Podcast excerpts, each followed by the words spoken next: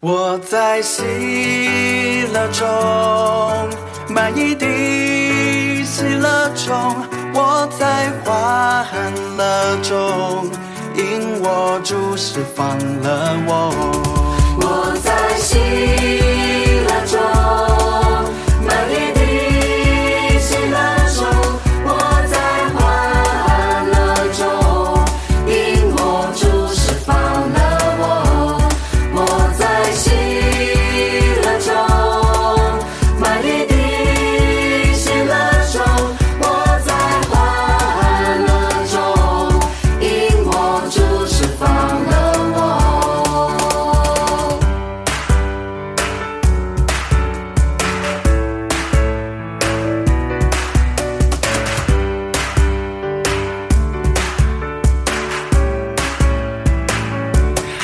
我将全心来歌唱，我主耶稣基督的美善，他救我脱离黑暗，从一切罪恶中释放了我。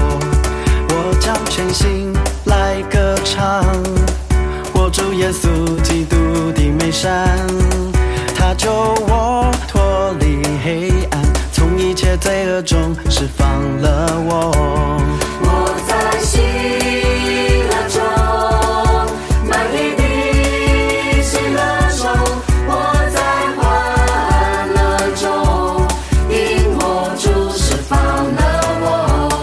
我在喜乐中，满溢的喜乐中，我在欢乐中，因我主释放。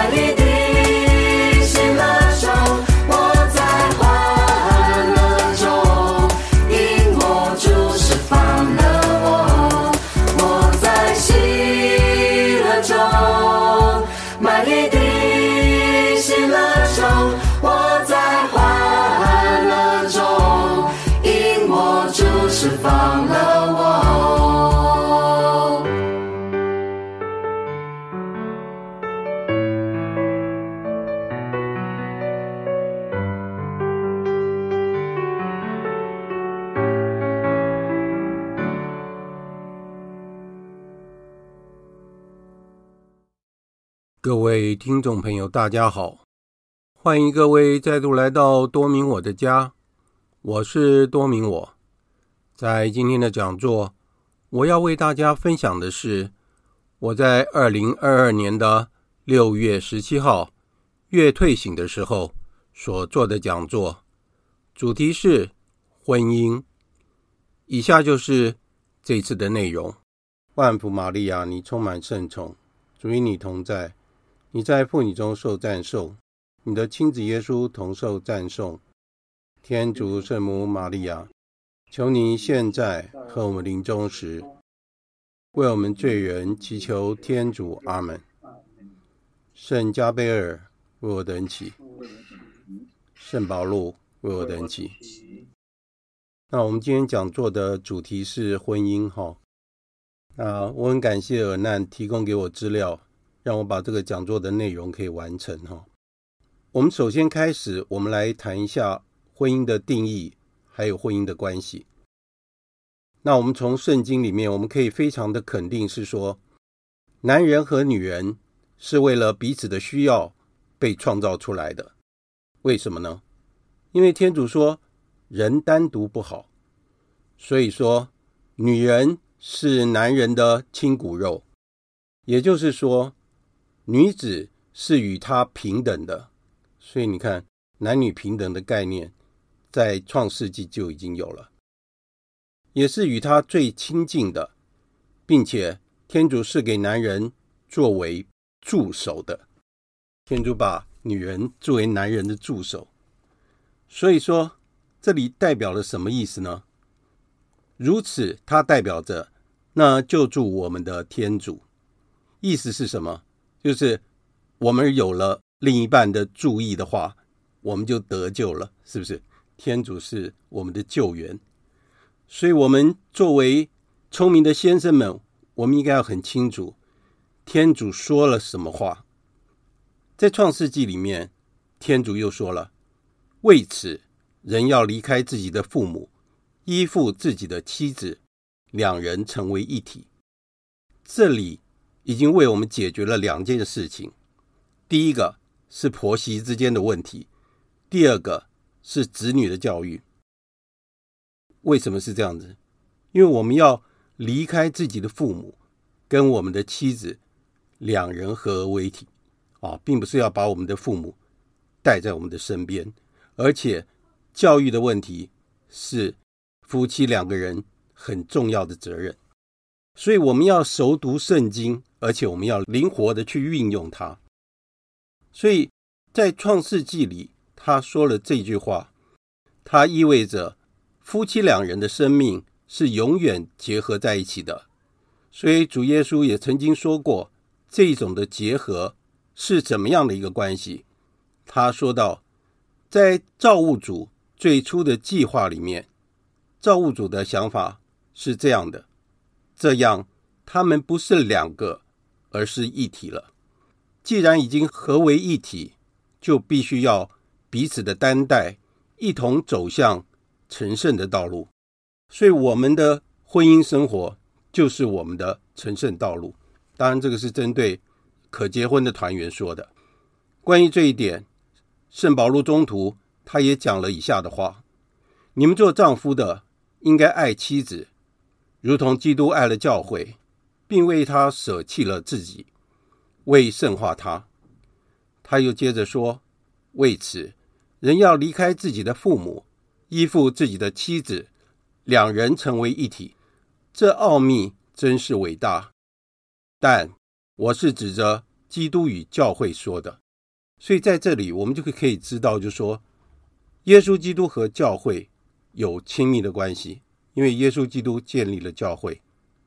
然后，陈科神父在天主圣三节的主日弥撒中，他提到了，我们每一个人不是天生就是像天主圣三一样吗？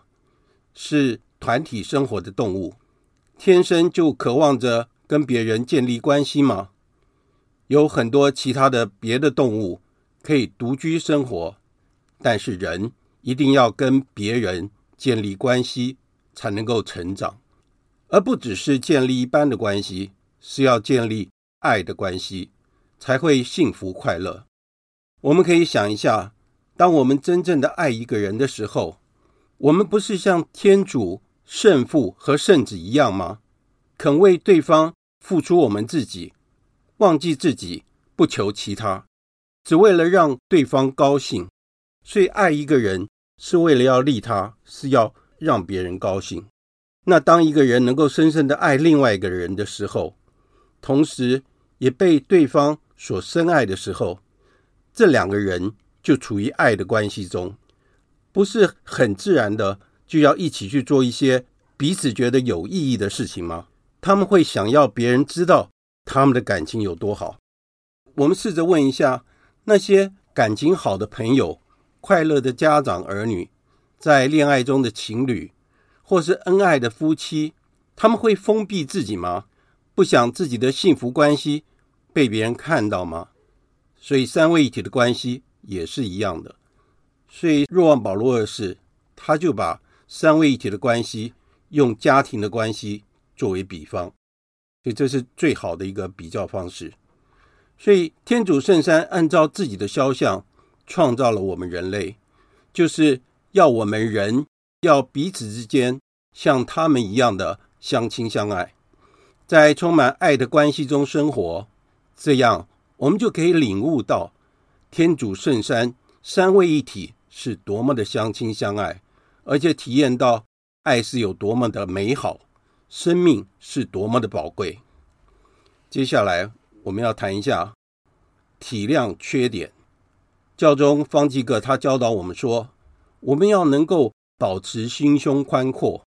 从对方的角度体谅那些软弱或是过失，明白到这些缺点并不是构成对方整个的人，在关系上不如意的事情，并不代表整个关系的不好。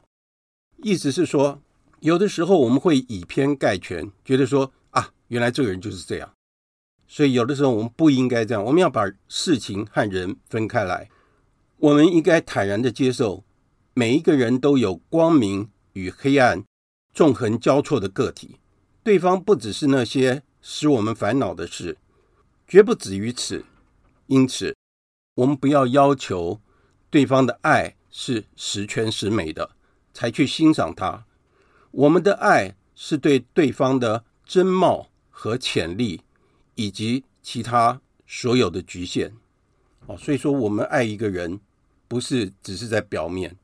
而且是要爱他全部。这边也提到说潜力，好，就是说有的事情我们看好像现在是这样，但是将来会发生其他的情况，因为他的潜力会慢慢的出现。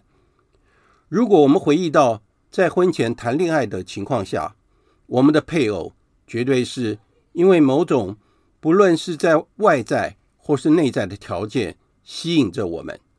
所以我们才会不顾一切的与对方结为连理。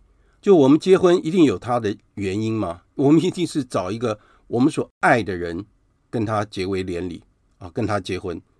那当然，真正的爱不应该是盲目的。我们一定要经过我们的慎思，还有我们的判断，然后我们再决定我是不是要跟这个人结婚。但是我们进入了婚姻的阶段的话，婚姻的爱。是无条件的。如果我们的爱是有条件的话，那么就好像是做一场交易一样啊！你如果不是这样子，我就不爱你。所以这就是有条件的爱，这不是真的爱。只要是每一个人都必然有他的缺点，要如何能够体谅配偶的缺点，这个是很重要的。我自己认为说，如果不是违反忠诚的问题，那都不是太大的缺点。所以，我们要在爱里面彼此纠正，互相的学习、改进，彼此的成长。所以，我们的创办人圣施礼华他教导我们说：“为了天主而爱众灵魂，这使我们爱每一个人，了解，为他找借口，宽恕众人。我们所怀有的爱，应该能够遮蔽人性的脆弱所招致的许多的缺点。我们应具有。”奇妙的爱德，维护真理，而不伤害任何人。接下来，我们来谈一下请求原谅。教宗方济各他教导我们说，友谊之爱统整了婚姻生活的所有的层面，帮助家庭成员在不同的阶段成长。因此，应不断地培养有助于表达这爱的行为，放下贪欲，说话。也要慷慨大方。在家庭里，有三句话是不可缺少的。让我在这里重复一次：请、谢谢、对不起。这三句话非常重要。在家庭里，我们不应该表现出霸道，而应该问：我可以这样吗？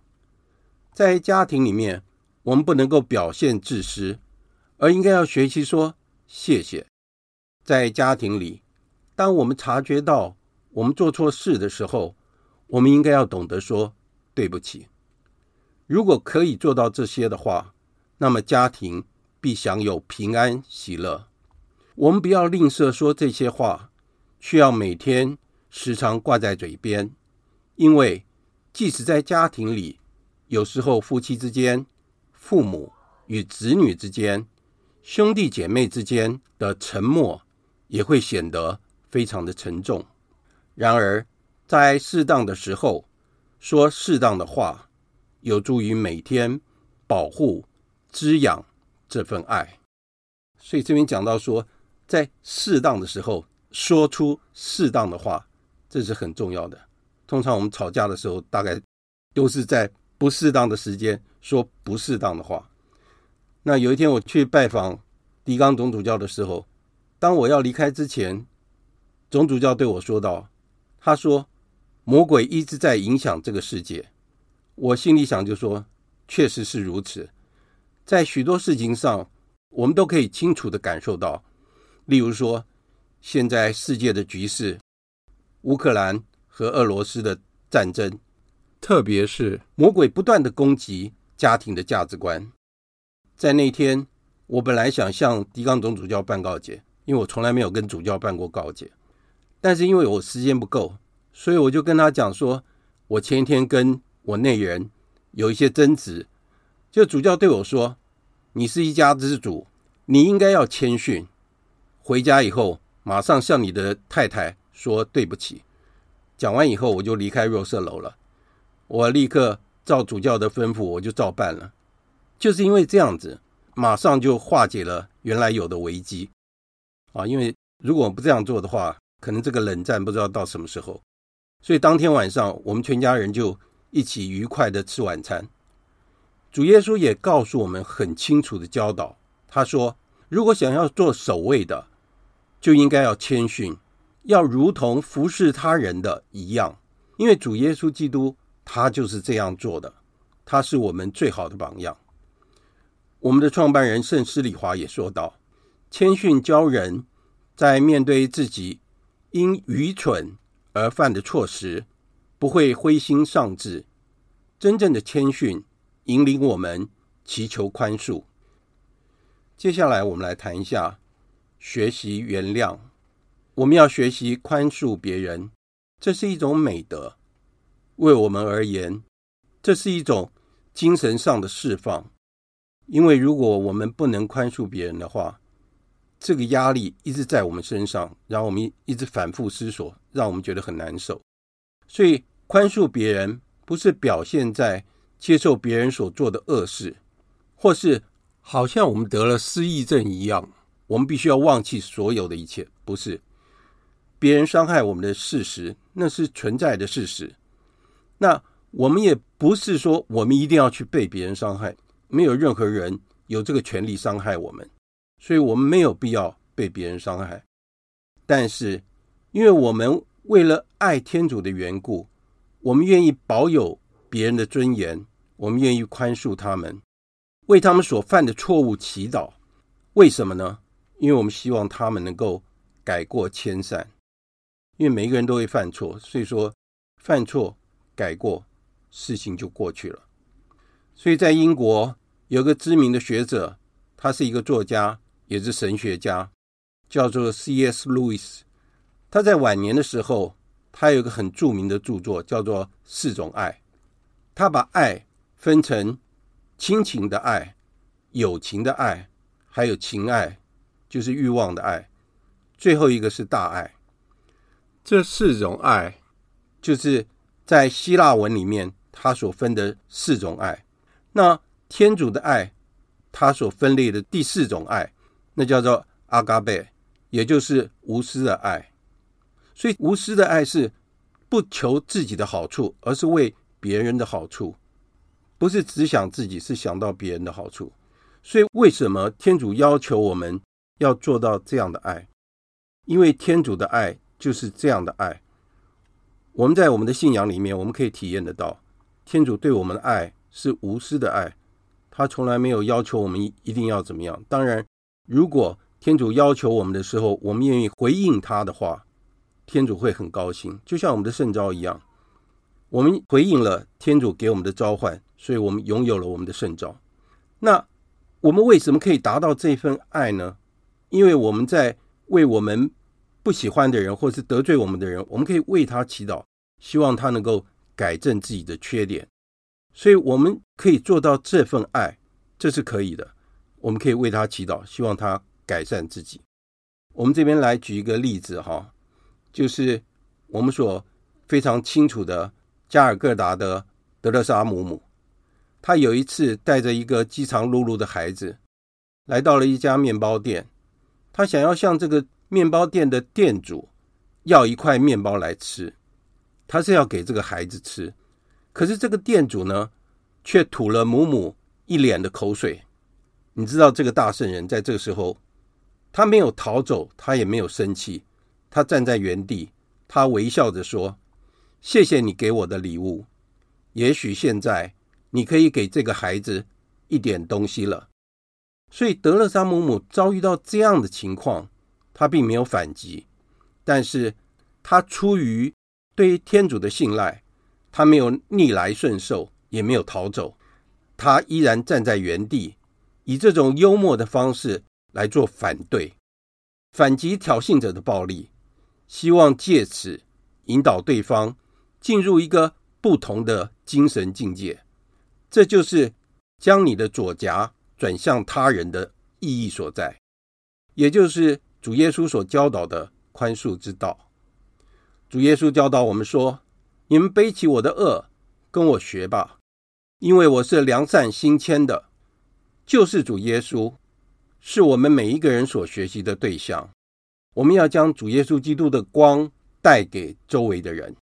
圣保禄宗徒也教导我们说：“对软弱的人，我就成为软弱的；为赢得那软弱的人，对一切人，我要成为一切，为的是总要救一些人。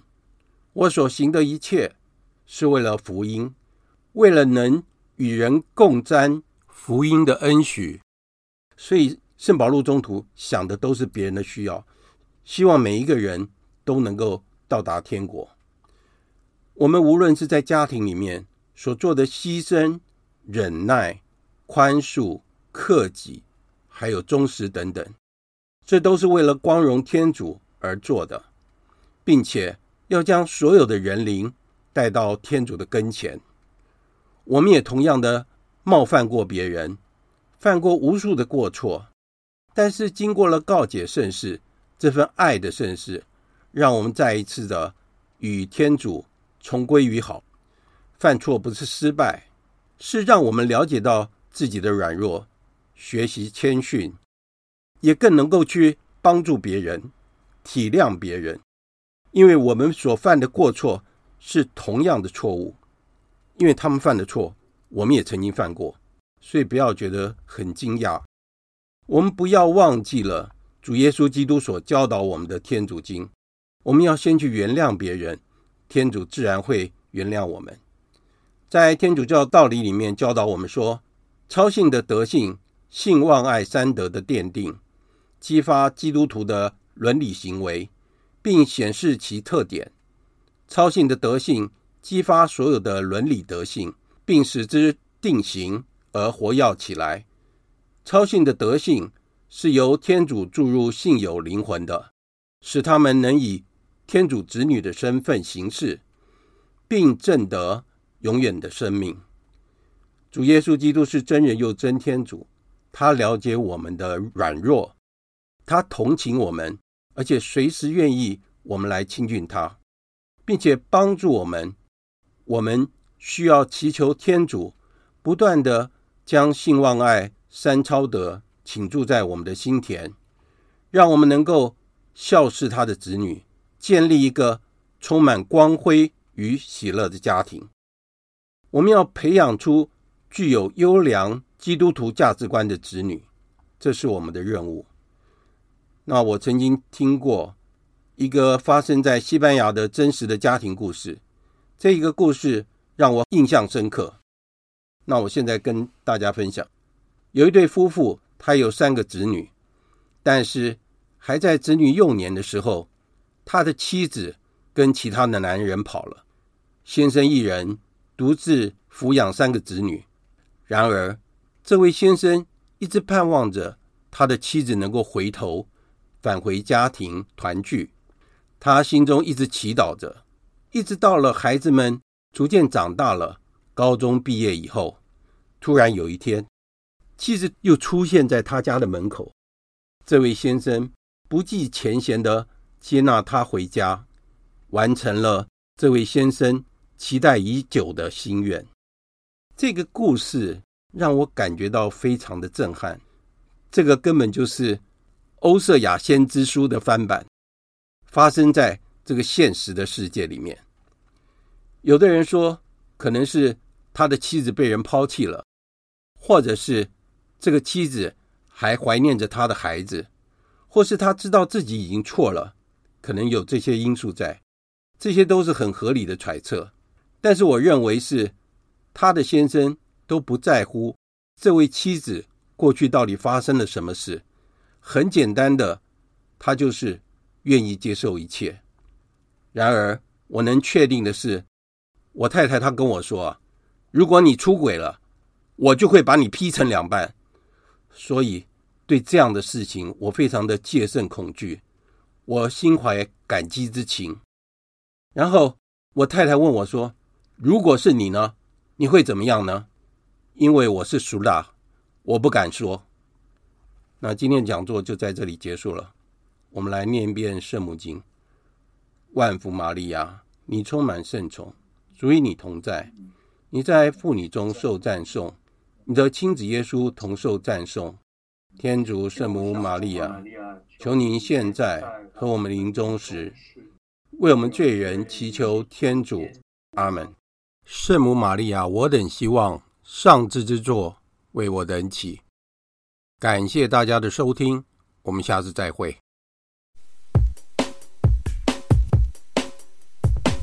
La la la la la la la la la la La la la la la la la La la la la la la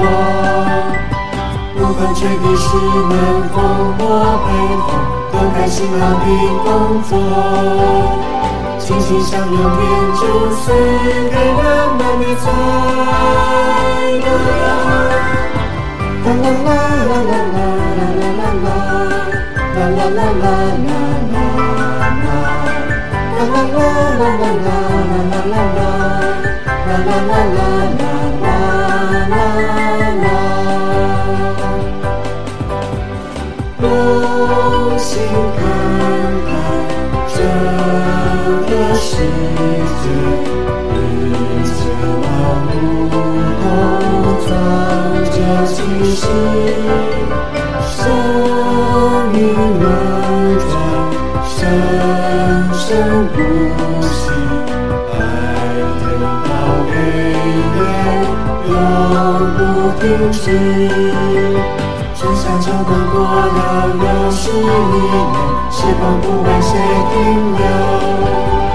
从年轻到白头真心活着